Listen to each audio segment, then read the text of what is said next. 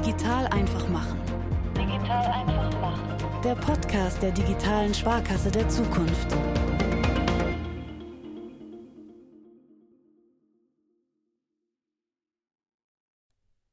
Hallo zu einer neuen Ausgabe unseres Podcasts. Schön, dass ihr dabei seid. Was passiert bei den Sparkassen in Sachen Digitalisierung? Was sind die Themen, die unsere Finanzgruppe bewegen? Und was bedeutet das für Kundinnen und Kunden? Antworten darauf, die möchten wir mit diesem Podcast geben, gemeinsam mit internen Gästen aus der Sparkassenorganisation, aber auch mit spannenden externen Gesprächspartnerinnen und Gesprächspartnern, Expertinnen und Experten, die uns helfen, Themen besser zu verstehen und hoffentlich jede Menge Insights und Impulse mitbringen. Ein solcher Mensch ist Dr. Michael Durst oder kurz einfach Mike Durst. Innovate or Die ist als Motto unübersehbar auf seiner persönlichen äh, Website zu lesen. Und das Motto, das meint er genauso. Mike ist Keynote-Speaker, Moderator und Innovationsexperte. Und mit seinem Unternehmen iTonics hilft er Unternehmen zu erkennen, welche Trends ihr Business treiben, welche Technologien ganze Branchen verändern und was das nächste große Ding wird. Kurzum könnte man sagen, Mike kennt sich aus mit dem richtig heißen Scheiß der Digitalisierung. Mikes Firma iTonics, die ist ziemlich global aufgestellt. Fun Fact, wenn ihr zum Beispiel mal in Kathmandu sein solltet, dann könnt ihr allein dort 70 Mitarbeiterinnen und Mitarbeiter treffen. Und iTonics ist auch der technische Dienstleister hinter der InnoBase. Deswegen hatten der DSGV und Itonics vor ein paar Wochen gemeinsam zum Innovation Brunch in Berlin eingeladen, bei dem branchenübergreifenden Austausch mit Expertinnen und Experten, da ging es um Best Practices und Lessons Learned im End-to-End-Innovationsprozess. Vor allem aber ging es um die Innovationspotenziale generativer künstlicher Intelligenz. Und deswegen war natürlich auch mein Kollege Marius Sturm aus dem DSGV-Projekt KISSBA vor Ort und hat die Chance genutzt, im Anschluss ein wirklich inspirierendes Interview mit Mike Durst zu führen. Und ratet mal, was jetzt kommt. Genau dieses Interview. Und deswegen sage ich jetzt nur noch Listen or Die. Viel Spaß mit Mike und Marius. Ja, hallo und herzlich willkommen heute mit einem ganz besonderen Gast, Dr. Michael Durst von Itonics und ganz passenderweise sind wir auch frisch aus einem gemeinsamen Event entflohen, mehr oder weniger. Denn bis vor kurzem hat der Innovation Brunch bei uns im DSGV in Berlin stattgefunden. Ja, und was der Innovation Brunch war, wer Dr. Michael Durst oder Mike Durst ist und was vielleicht Itonics, die Firma von Mike, was sie bedeutet, all das werden wir jetzt in den nächsten ja, 10, 15, 20 Minuten, schauen wir mal, wie lange besprechen. Ich freue mich, dass du da bist. Hi. Ja, ganz herzlichen Dank. Ebenfalls hi. Also Mike erstmal, ne? Genau, also ich bin Mike, ich habe 2009 die Firma Etonics gegründet. Wir sind ein Softwareunternehmen, also Software as a Service. Wir beschäftigen uns ausschließlich mit dem Thema Innovationsmanagement und wir behaupten, das so Ende zu Ende zu machen. Also die, einmal Umfeldscanning, strategische Vorausschau, was sind die Trends heute und in Zukunft, Trends im Sinn von menschlichen Bedürfnissen, aber auch Regulatorik zum Beispiel und das ganze Thema Emerging Technologies, wie wir sagen. Das heißt, welche Technologien sehen wir heute schon, die in den nächsten zwei, fünf, zehn, 20 Jahren bestimmte Branchen, Geschäftsprozesse, Geschäftsmodelle entsprechend verändern können. Ähm, das zweite ist das Thema äh, Ideenmanagement, also sowohl Open Innovation, Closed Innovation und so weiter. Das heißt eher Problemlösung hin zu kreativen Problemlösungsansätzen unterstützt die Software ebenso, genauso wie Roadmapping, Planung, Umsetzung, Portfolio-Management hinten raus. Wir sprechen also vom Where to Play, How to Win, What and When to Execute. Genau, das machen wir. Das klingt auf jeden Fall nach relativ viel, was ihr tut. Ich möchte da gar nicht reinschneiden, aber wir werden die nächsten Minuten auch ein bisschen tiefer einsteigen, was ihr alles tut und was ihr macht.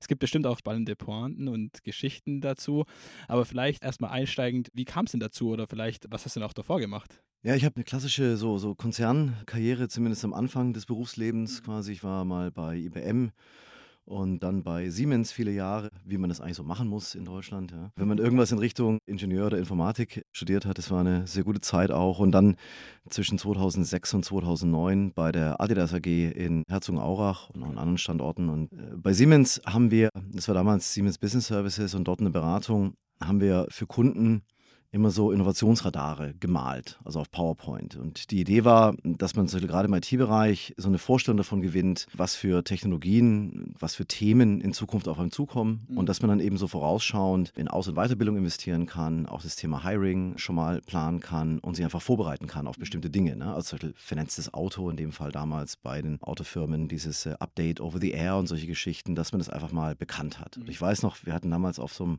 Innovationsradar zum ersten Mal auch so PDAs drauf. Also mhm. einfach tragbare Geräte mit einem Touchscreen drauf. Wie könnte man sowas zum Beispiel in der Autowerkstatt einsetzen? Wenn die Dinger dann auch vernünftig online sind, ist das ein äh, Navigationsersatz und so. Und das haben wir da schon in den 90er Jahren immer so gemacht. Später bei Adidas habe ich das dann auch wieder genutzt. Also die Methode, sage ich mal, ist ja. relativ banal. Ne? Also in der Mitte vom Radar, das ist heute Je weiter du außen bist, desto weiter weg ist es von heute. Je nach Branche sind es halt 10 Jahre oder 20 oder 30, je nach mhm. Zeithorizont der Branche. Ein Punkt ist eben eine Innovation. Bei uns heute eben ein Trend oder eine neue Technologie. Und dann kannst du noch die Größe machen und die Farbe nutzen und den Füllgrad und so weiter, um bestimmte Parameter das ist relativ banal, wie gesagt. Ne? Und da habe ich da immer schon gedacht, Mensch, wenn du das digital hättest und halt nicht in PowerPoint, dann müsstest du halt nicht immer neu malen und auch die ganzen Informationen und Daten dahinter. Das ist ja doch relativ viel Wissen, das da zustande kommt. Und dann haben wir 2009 habe ich dann gekündigt und Firma gegründet und wir haben dann, ja, das ist schon natürlich ein gewisser Prozess. Man muss auch sagen, die, die Komfortzone im Konzern war gigantisch. Es hat auch super Spaß gemacht. Ja, also es war wirklich auch ein mega geiler Job da. Wirklich auch coole Branche, coole Leute und so. Viel Potenzial, gerade so im Bereich Digitalisierung. Damals, da kam E-Commerce neu, da kam digitale Produktentwicklung kam neu, das ganze Thema Integrated Supply Chains und so. Aber ich habe dann gedacht, wenn du jetzt nicht aufhörst, dann hörst du wahrscheinlich, dann, dann kündigst du halt ja. nie mehr. Ne? War natürlich auch ein, ein, richtig schlechter Zeitpunkt, 2009, Finanzkrise. Niemand hat sich für Innovation interessiert, muss man auch sagen. Da hatten wir ein bisschen mehr Zeit zum Coden. Und wir haben dann so eine erste Version mal auf MediaWiki gebastelt, zum Flex und Macromedia Flash hieß es damals noch. Also, also Scalable Vector Graphics Frontend. Sah cool aus. Das MediaWiki war quasi so das, das Knowledge Management Komponente dahinter. War auch cool, da kannst du ja kollaborativ drauf zugreifen und arbeiten damit. Ja, dann haben wir da irgendwie auch die ersten Kunden da gefunden, denkt man nicht. Und ähm, dann haben wir da auf der Basis das eben immer weiter ausgebaut. Mhm. Und heute haben wir natürlich eine voll skalierbare Multitenant Software as a Service Cloud-basierte Lösung mit tausendmal mehr Features als damals. Aber der Grundgedanke kam so mit dem Trendradar. Oh, das genau. klingt wirklich sehr spannend. Und das ist natürlich auch der Grund, der uns zusammenbringt. Wir in der Sparkasse Finanzgruppe im strategischen Innovationsmanagement nutzen ja auch die Plattform und die Basis von Itonics für ja, die InnoBase, unsere einheitliche einheitliche Innovationsplattform, wo wir unseren Innovationsprozess digital darstellen. Und so sind wir im Endeffekt zusammengekommen. Und schön, dass es so der Weg zu uns äh, zusammengeführt hat. Mittlerweile er ja aber mit Itonics doch auch ein relativ großes Unternehmen. Wir haben vorher mal gesprochen oder vorher auch auf unserem gemeinsamen Event hat es ja auch einen kleinen Teaser zu Itonics gegeben. Vielleicht gibst du mal so einen Einblick, wie jetzt Itonics aufgebaut ist und wie es aussieht. Vielleicht kannst du auch mal schildern, was, was Nepal damit zu tun hat.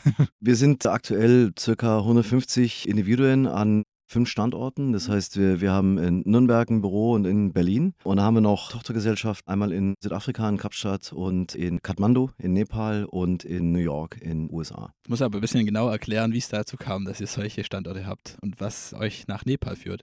Das tatsächlich, also wir haben angefangen in Nürnberg. Also Berlin war eine relativ logische Konsequenz. Damals Einmal, du hast natürlich einfach einen Zugriff auf eine ganz andere Skillsets, sag ich mal, auch andere Leute einfach. Wir haben in Berlin Leute aus Großbritannien, aus USA, aus Indien, aus Pakistan, überall her. Und da ist Berlin teilweise einfach der attraktivere Standort. Also nichts gegen Nürnberg, ist auch total super. Ich lebe da. Und das, das, war eben damals unter anderem das Büro in Berlin. Und dann mit Nepal, es kam so zustande, wir hatten einen Werkstudenten, den Deepak. Und äh, ich dachte immer, der ist aus Indien. Und dann habe ich mal beim Mittagessen, als der so ein, zwei Wochen bei uns war in Nürnberg, mit ihm gequatscht. Der hat da in Nürnberg studiert, kann man auf Englisch einen Master machen in Information Systems. Und dann meinte er so, nee, nee, ich bin nicht aus Indien, ich bin aus Nepal. Ich so, ah, Nepal, das ist irgendwie so Mount Everest. Und äh, viel, viel mehr, also wenn ich ganz ehrlich bin, weiß man ja auch nicht so. Ne? Also ja, also da gibt es eben auch so eine richtige Softwarebranche, die jetzt so am Wachsen ist, so ein bisschen eben wie in Indien auch vor 20 Jahren damals. Und die Universitäten und Hochschulen haben sich da auch durchaus spezialisiert auf Software Engineering, Softwarearchitektur teilweise. Da gibt es gute Leute, jung, motiviert mhm. und ähm, er hat da gute Kontakte. Wenn ich da Interesse habe, dann können wir mal hinfahren und das mal anschauen. Und dann, dann haben wir das gemacht. Und dann haben wir erst eine Firma dort mal so subcontracted, wie man sagt und haben dann so nach eineinhalb Jahren, nachdem wir so den Markt ein bisschen exploriert hatten, sage ich mal, ob das gut funktioniert, die Zusammenarbeit, die Zeitverschiebung ist da so drei Stunden 45 oder eben Sommer-Winterzeit vier Stunden 45 nach vorne, also durchaus akzeptabel und Sprache auch überhaupt kein Problem. Ja, dann haben wir gesagt, okay, man kann da eine 100% Tochtergesellschaft gründen, dann haben wir das gemacht und dann haben wir die ersten fünf Kolleginnen und Kollegen da drüben eingestellt. Ja, und jetzt sind es 65. Wir haben da so ein fünfstöckiges Gebäude, wir haben da auf einem Stockwerk angefangen damals und dann haben wir, also im vierten, und dann sind wir auf dem dritten und auf dem fünften und auf dem zweiten. Und jetzt haben wir das Nachbargebäude letztes Jahr noch dazu gemietet, eine Brücke drüber gebaut. Und ähm, so kam es zustande. Also es war ehrlich gesagt ein Zufall. Und äh, Südafrika so ähnlich. Wir haben da mit einer Agentur zusammengearbeitet, die sehr coole so Trend-Research-Geschichten gemacht haben und, und Technology-Reports geschrieben haben und so. Und dann kam eben Covid. Dann habe ich da auf LinkedIn gesehen, dass da viele diesen Open-to-Work-Badge drauf haben. Und hat sich herausgestellt, die hatten da wohl wirtschaftliche Schwierigkeiten. Und dann haben wir uns da wieder schlau gemacht. In Südafrika ist nicht ganz so einfach, eine Tochtergesellschaft zu gründen wie in Nepal. Geht aber auch. Also das kannst du auch machen. Und dann haben wir, da habe ich da mit Kolleginnen von damals von der Agentur Kontakt aufgenommen, telefoniert und ich meinte, kannst du uns da was aufbauen? Kannst du da ein Büro klar machen, ein paar gute Leute einstellen? Das ist natürlich auch Zeitverschiebung null, maximal eine Stunde. Mhm. Klar, super Englisch ist eh klar. Top-Ausbildung, super zuverlässig, also macht auch super Spaß mit den Kolleginnen und Kollegen da zu arbeiten. Und, und so kam das in Südafrika. Da haben wir jetzt so, glaube ich, 22 Leute inzwischen. Ja, in den USA haben wir eine Niederlassung mehr oder weniger machen müssen wegen den US-Kunden. Mhm. Ja, die mögen halt Dollar, die mögen auch ein US-Konto natürlich. Das ist für die halt wesentlich einfacher als internationaler Zahlungsverkehr. Und so kam das zustande. Ja, sehr spannend. Du hast jetzt gerade schon angesprochen, ihr habt ja international dann auch Kunden scheinbar. Und ihr habt natürlich viele Kunden, die sich alle vorrangig mit dem Thema Innovationsmanagement auch aktiv bzw. aktiv auseinandersetzen. Und das ist natürlich auch spannend, jetzt mal so ein bisschen über den roten Tellerrand hinauszuschauen und vielleicht mal dich zu fragen, was sind denn so die Themen, die jetzt die, die häufigsten Nennungen auf euren Trendreports vielleicht haben? Vielleicht hast du da irgendwie so, ein, so eine Statistik, wie oder vielleicht kannst du da mal einen Einblick geben. Ist ja, glaube ich, auch mal spannend, jetzt außerhalb so dem Bankenumfeld oder dem Sparkassenwelt darauf zu schauen. Ja, spannende Frage tatsächlich. Also natürlich, sag ich mal, unsere Software quer durch alle Branchen genutzt. Mhm. Ob das jetzt Handel ist, das Lebensmittel sind oder auch Pharma, genauso wie Automotive, Maschinenbau oder eben Banken, Versicherungen. Und ich, was ich was ich mal behaupten würde, was wirklich so übergreifend ein Riesenthema ist, generell Regulatorik. Ja, also du hast nicht nur bei Banken, bei Versicherern, du hast auch wenn du irgendwas verpackst im Lebensmittelbereich, hast du Regulatorik. Wenn du Automotive sowieso, ne, Abgasregulatorik und so weiter. Das heißt, also dieses ganze Thema Regulatorik, würde ich sagen, ist auch weltweit natürlich ein Riesending. Das zweite ist natürlich Nachhaltigkeit in wirklich allen Facetten, die man sich vorstellen kann. Ob das Nachhaltigkeit ist bei CO2, ob das Nachhaltigkeit ist generell Energieverbrauch, aber natürlich auch bei Materialien, bei Recycling, Circular Economy, Riesenthema. Und also reine Beobachtung von meiner Seite, da stehen wir bei vielen Branchen natürlich ganz am Anfang. Mhm. Ja, also es fühlt sich so an, als wäre da schon sehr viel passiert. Das Potenzial ist trotzdem noch riesig. Ja. Inzwischen auch im Lebensmittelbereich merken das natürlich die Hersteller. Also da ist auch ein gewisser Kundendruck inzwischen auch da. Sind wir auch natürlich Trend zu anderer Ernährung. Das ganze Thema so Self-Health zum Beispiel, Riesending. Man trägt sich selber, man, man guckt, was man zu sich nimmt. Und das ganze Thema Snacking wird quasi neu definiert. Also das auf jeden Fall. Und dann natürlich bei den Technologien, klar, Generative AI, also generell künstliche Intelligenz ist natürlich überall ein Riesenthema. Wir haben aber im Technologiebereich, je nach Branche, auch ganz andere Themen. Wenn wir Batterietechnik anschauen, müssen wir irgendwie von den seltenen Erden wegkommen, nur als ein Beispiel. Ja, die Laufzeiten und die auch Verträglichkeit verbessern. Ja, wir sehen aber auch bei dem ganzen Thema User Experience, damit hadern auch etliche Branchen. Ja, das muss halt alles einfach und smart sein und so weiter. Aber ich würde sagen, so zusammengefasst, Nachhaltigkeit, Regulatorik und das Thema äh, künstliche Intelligenz, würde ich sagen, ist über alle Branchen absolut dominant. Ja, das ist spannend. Ich glaube, da schließt sich auch der Kreis wieder zurück zur Sparkasse. Diese Themen, wie du schon sagst, sind auch in der Sparkasse Finanzgruppe Themen, die, die ganz oben auf der Agenda stehen. Deshalb vielleicht nochmal eine weitere Frage. Wir hatten ja heute eine gemeinsame Veranstaltung bei uns im DSGV und du kennst ja mittlerweile auch ja, die Sparkasse Finanzgruppe immer besser. Wie ist denn so dein Blick von außen oder von dem, was du alles schon weißt über uns? Wie würdest du denn die Sparkasse da einordnen im Vergleich vielleicht zu den anderen Unternehmen? Also ich glaube, das eine ist natürlich eine Einordnung innerhalb der Branche, Banken und dann, wenn man es ein bisschen weiterfasst, Banken und Versicherungen. Generell Finanzen an sich, sage ich mal. Und das zweite ist natürlich so über alle Branchen hinweg vielleicht. Ja. Und mein Eindruck, ich glaube, das kam heute auch in eurem Vortrag so ein bisschen raus. Man nimmt natürlich die Sparkassen vielleicht als konservativer wahr, als sie wirklich sind. Mhm. Weil ich würde schon behaupten, im Rahmen des doch sehr engen regulatorischen Korsetts passiert da schon relativ viel. Also sehr viel, wenn wir ehrlich sind. Ne? Ich glaube, die, die, die Sparkassen sind nicht so typische First Mover, weil einfach die Risikobereitschaft und ich sag mal so auch die Möglichkeit, ins Risiko zu gehen, einfach beschränkt sind. Ich habe aber durchaus den Eindruck gewonnen, so die letzten Jahre, dass bei den Sparkassen eine sehr, sehr gut Vorausschau im Sinne von Vorbereitung auf neue Technologien da ist, sehr, sehr viel Experimentierfreude, die man außen, also der, nach außen hin, glaube ich, nicht wahrnimmt. Es wird natürlich auch nicht kommuniziert, an was ihr zum Beispiel mhm. gerade forscht, arbeitet, welche Experimente ihr da macht. Man muss natürlich auch sagen, in der Branche ist natürlich so ein Rollout von neuen Technologien auch wahnsinnig komplex. Ich meine, wir, wir reden von wie viel hunderttausend Mitarbeitenden allein schon in, über alle Sparkassen in Deutschland? Ich glaube, es sind über 300.000 mittlerweile. Das ist eine, dann, dann haben wir natürlich eine dezentrale Struktur mhm.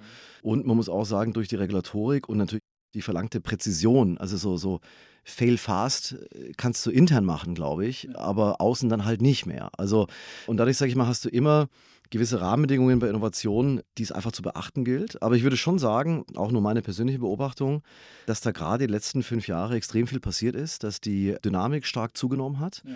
Ihr habt ja auch gerade im Bereich jetzt Retail Banking, im Online zum Beispiel, bei euren Apps extrem viel Features eingebaut, die man, glaube ich, vor fünf Jahren noch gar nicht diskutiert hätte. Man gesagt hat, wer braucht denn sowas? Und naja, das ist doch, das sind doch nicht wir und so weiter. Auch so Sachen wie hier Apple Pay und so. Ach.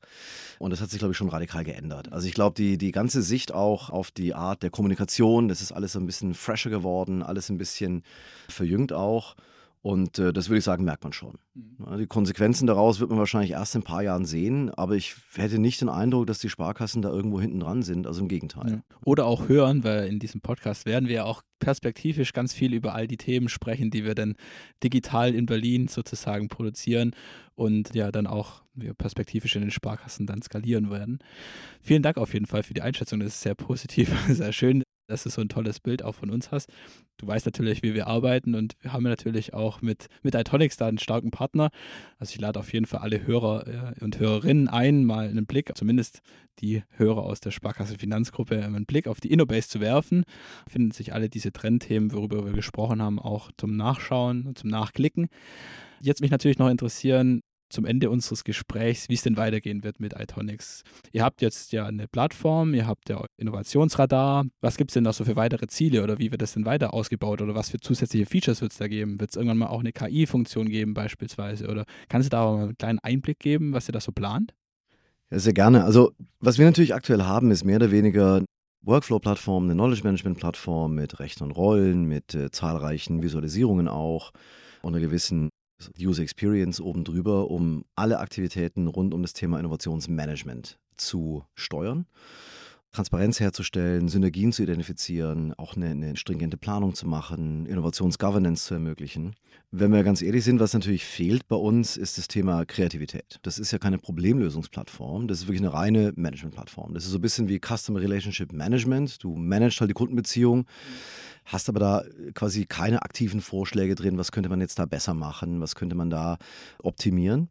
Und wir haben zahlreiche Experimente gemacht, unter anderem mit ChatGPT, aber auch mit Natural Language Processing, mit Sentimentanalysen und so weiter, um zum einen das Thema strategische Vorausschau stärker zu automatisieren. Das heißt also das Erkennen von Dynamik und von Veränderungen in Trends und in neuen Technologien einfach automatisierter und schneller hinzukriegen mit höherer Qualität. Das heißt nicht, dass in Unternehmen diese, diese Berufsbezeichnung des Trendscouts irgendwie äh, obsolet wird. Das heißt nur, dass sich diese Individuen viel stärker auf ihren Job konzentrieren können, weil die Maschine einfach viele Rechercheaufgaben übernimmt und auch die erste Einschätzung schon mal machen kann. Das zweite ist beim Thema Problemlösen. Das heißt, sagen immer, wenn ich so Ideation mache, ob das jetzt kontinuierlicher Verbesserungsprozess ist oder ob das wirklich auch neue Geschäftsmodelle, Geschäftsfelder sind, da brauche ich ja quasi, ich stoße immer an Grenzen und sage, okay, warum ist das Kacke? Mhm. Also um das jetzt mal grob auszudrücken. Ja? Und dann sage ich, okay, das ist Kacke, weil da gibt es Regulatorik, da gibt es Prozesse, da gibt es alte IT-Systeme, Legacy und so weiter. Okay, also wie wäre das denn in der idealen Welt und wie komme ich in diese ideale Welt? Also welche Schritte muss ich machen? Ist es überhaupt möglich technisch oder auch organisatorisch, regulatorisch und so weiter? Also nur als Beispiel kann ich eine Zusage für einen B2B-Kreditantrag bei den Sparkassen komplett papierfrei machen und idealerweise ohne einen Termin vor Ort. Aktuell ist die Antwort wahrscheinlich nein. Ideal wäre es natürlich schon. Und das Ganze muss vor allem schnell gehen. Also wir sind jetzt gerade in der Phase, wo wir, also wir sind natürlich auch Kunde bei der Sparkasse.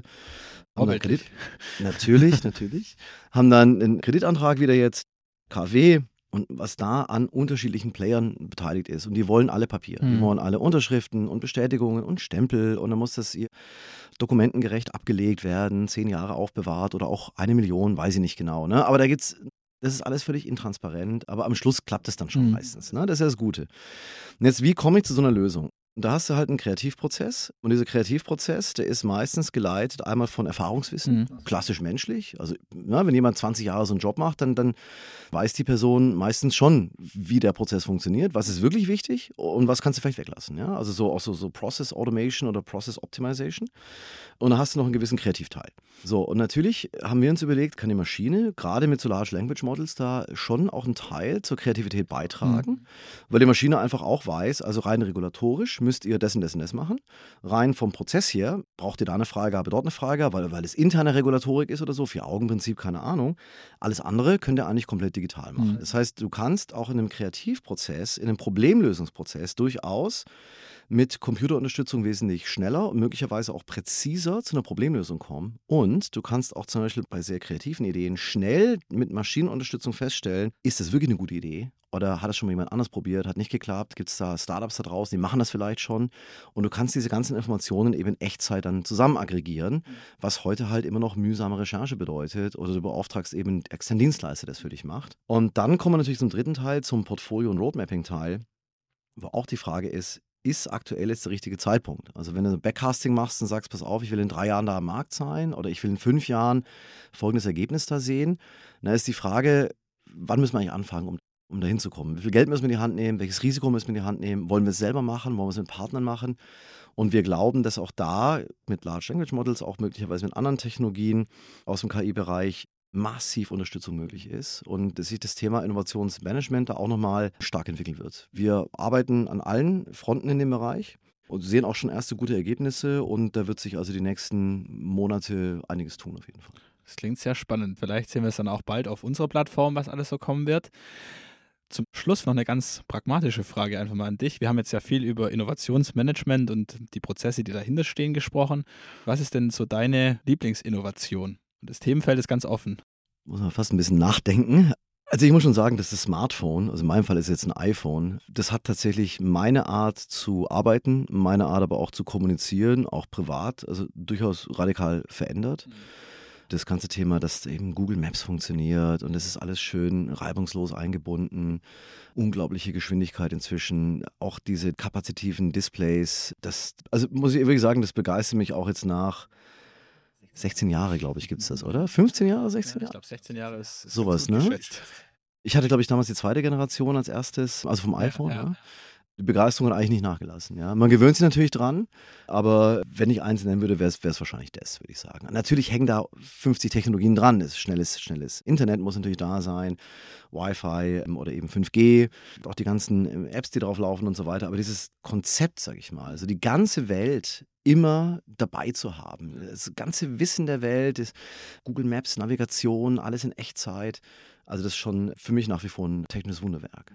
Sehr schön. Dann danke ich dir auf jeden Fall für deine Zeit. Jetzt nach unserer Veranstaltung, dem Innovation Brunch, vielleicht nochmal kurz als Ergänzung, weil wir ab und zu mal wieder referenziert haben auf den Innovation Brunch. Das ist eine Veranstaltung, die ab und zu mal führt in unterschiedlichen Lokalitäten, sowohl in Berlin, wir waren letztes Mal, glaube ich, in Wien, wir haben uns aber auch schon mal in Düsseldorf gesehen, wo unterschiedliche Innovationsbegeisterte verschiedener Branchen zusammenkommen und einfach ein bisschen netzwerken, würde ich sagen, zu bestimmten Themen auch reden. Wir haben heute Impulse auch gehabt zu generativer KI beispielsweise. Wir haben erzählt, wie wir das mit den Fähnchen heute machen, also einen kleinen Einblick gegeben ins strategische Innovationsmanagement bei der Sparkasse.